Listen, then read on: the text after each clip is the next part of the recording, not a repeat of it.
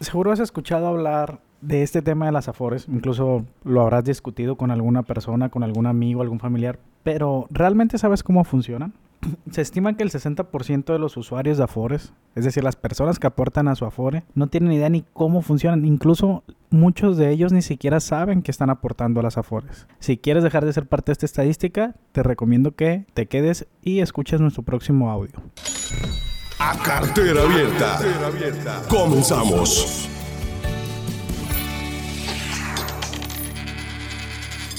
Primeramente, ¿qué es lo que significa la Afore? ¿no? Empecemos por ahí, incluso tenemos desconocimiento de esta parte nosotros. Y es bastante sencillo. Significa administradora de fondos para el retiro, que es una institución privada, por lo general puede ser un banco o alguna otra institución financiera, que se encarga de administrar los fondos de los trabajadores afiliados al IMSS y al LEISTE en el caso de México, en otro país, pues sería la institución correspondiente. ¿no? Ya con esto se empiezan a despejar muchas dudas, sin embargo siguen otras pendientes que las hablaremos a continuación. Les aviso que no será la única vez que hablaremos de, de los afores, de hecho estamos programando dos o tres episodios dependiendo qué tantas dudas surgen sobre el tema, pero es algo bastante importante que queremos tocar en la cartera abierta. Ahora bien, ¿cómo funciona el sistema de pensiones? Esto, esto es bastante interesante porque el sistema de pensiones obviamente está ligado directamente a las afores y aquí es donde empieza como que a, enredarse todo el tema porque si tú empiezas a buscar por internet encontrarás un tema de aforo, otro sistema de pensiones y pareciera que no se conocen entre sí cuando realmente es el mismo tema, ¿no? Y ahí es donde tú dices, bueno, ¿qué estará, qué estará pasando? Que las personas que tienen la información no le quieren dejar claro al mexicano qué rollo con su pensión y qué rollo con su afore. ¿Cómo funciona este sistema? Si tú te encuentras trabajando formalmente, la cantidad que percibirás en tus años de pensionado dependerá en gran parte de cuánto tiempo estuviste haciendo estas aportaciones y cuál fue tu sueldo antes de retirarte. Son los dos factores principales que toma en cuenta el IMSS y el ISTE para proporcionarte una pensión. Y las aportaciones que tú haces periódicamente a tu Afore, a al sistema de pensiones, es equivalente al 15% de tu sueldo. Dicha aportación se divide en tres, en agentes diferentes. No creas que te están quitando el 15% directamente a ti para pasarlo al sistema de pensiones. No. En otros países podría variar la cantidad, pero así es como funciona en México actualmente. Digo actualmente porque anteriormente la aportación era menor. Se divide entre empleado, empleado obviamente, empleador y el gobierno siendo el empleado el que aporta el menor porcentaje. De hecho, aporta menos del 2% de este 15% total. Así que podemos sacar cuentas. Si tengo un ingreso de 10 mil al mes, yo pongo este ejemplo porque es bastante sencillo, números cerrados, ya tú lo sacarás con tu sueldo, si ganas 8500, 9500, 11300, ya lo que te llega a ti, bueno, ya lo sacas tú en, en el momento, ¿no? Yo haré este ejemplo con números cerrados. Si yo percibo 10 mil al mes, se están haciendo aportaciones al sistema de pensiones de mi cuenta individual de Afore de 1.500 pesos mensuales. Si lo multiplicamos por 12, que son los meses que tiene el año, estamos hablando que son 18 mil pesos por año. Si lo multiplicamos esto por 20, 25, 30 años que estaremos haciendo aportaciones supuestamente a este sistema de pensiones, pues ¿cuánto podremos acumular? Por 20 años 360 mil, por 25 años 450, y así sucesivamente, ¿no? Ya le va sumando 18 mil cada año. Ahora, ¿para qué tanto nos alcanza esto? Hay que tener en cuenta que la pensión que nosotros recibimos mes a mes, una vez que somos candidatos a recibir la pensión, es menos del 1% del acumulado total que, que tenemos en nuestro que tenemos en el sistema de pensiones.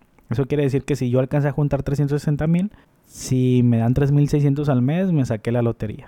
Si si junté 4, 450 mil y me dan 4.500, uff, estoy muy por encima del promedio en México, que el promedio es de 4 mil pesos por pensión eh, para el mexicano.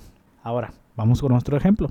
Se estima que para tener una pensión de 15 mil pesos, imagínate una pensión de 15 mil pesos al mes, estamos hablando de una vida digna para la clase media, se debe tener acumulado un aproximado entre 3 y 3.5 millones de pesos en el sistema de pensiones para poder lograr esta cantidad mensual.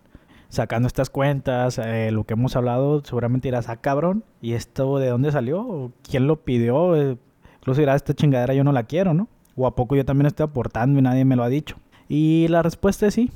Sí, siempre y cuando tú estés afiliado al IMSS o al ISTE en México, estarás haciendo aportaciones a tu Afore sin haberlo solicitado. Por ley, al ser nosotros trabajadores en una economía formal en México, tenemos derecho a un apoyo para el retiro, así como otras prestaciones, como lo que puede ser el, uso del, del, del, sistema de salud en México, como puede ser también alguna prestación para, para adquirir nuestra casa, nuestros bienes inmuebles, como puede ser Infonavit, como puede ser Fobiste, según sea el caso. Y tomando en cuenta que en México la mayoría de nosotros no nos preocupamos por nuestro retiro, es un derecho que, es bastante bueno tener, ¿no? El, hecho de que nuestro gobierno se preocupe porque nosotros tengamos un, retiro, ¿no? Sin embargo, ah, viene la otra parte, que es la parte obligada. Y, y aquí ¿por qué está obligado esto? Bueno, esto se debe a la naturaleza de nuestro sistema de pensiones, que nuestro sistema de pensiones es un esquema de apoyo colectivo. ¿Qué quiere decir esto? Que las aportaciones que haces al día de hoy probablemente ayuden a que los pagos de las personas que ya se jubilaron lleguen en tiempo y forma. Hay que mirar, ah, cabrón Isaac, ¿qué me estás diciendo? ¿Me estás diciendo que esto es un esquema Ponzi? ¿O, algo así las afueras? No, no estoy diciendo nada de eso.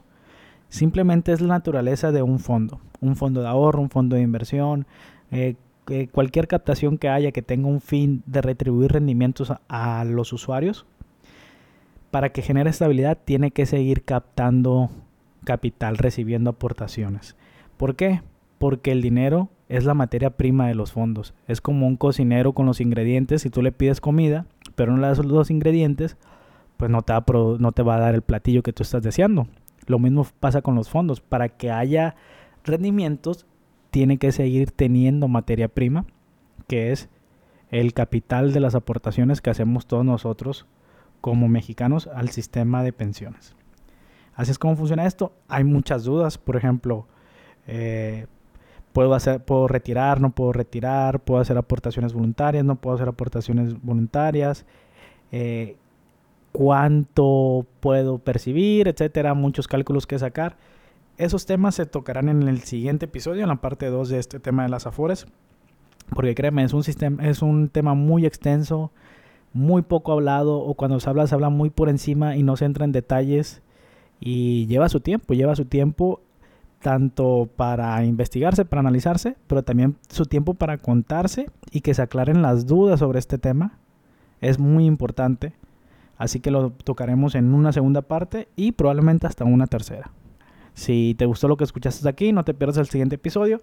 Suscríbete, compártenos, danos like en nuestras redes sociales y por mi parte sería todo. Muchas gracias por tu atención.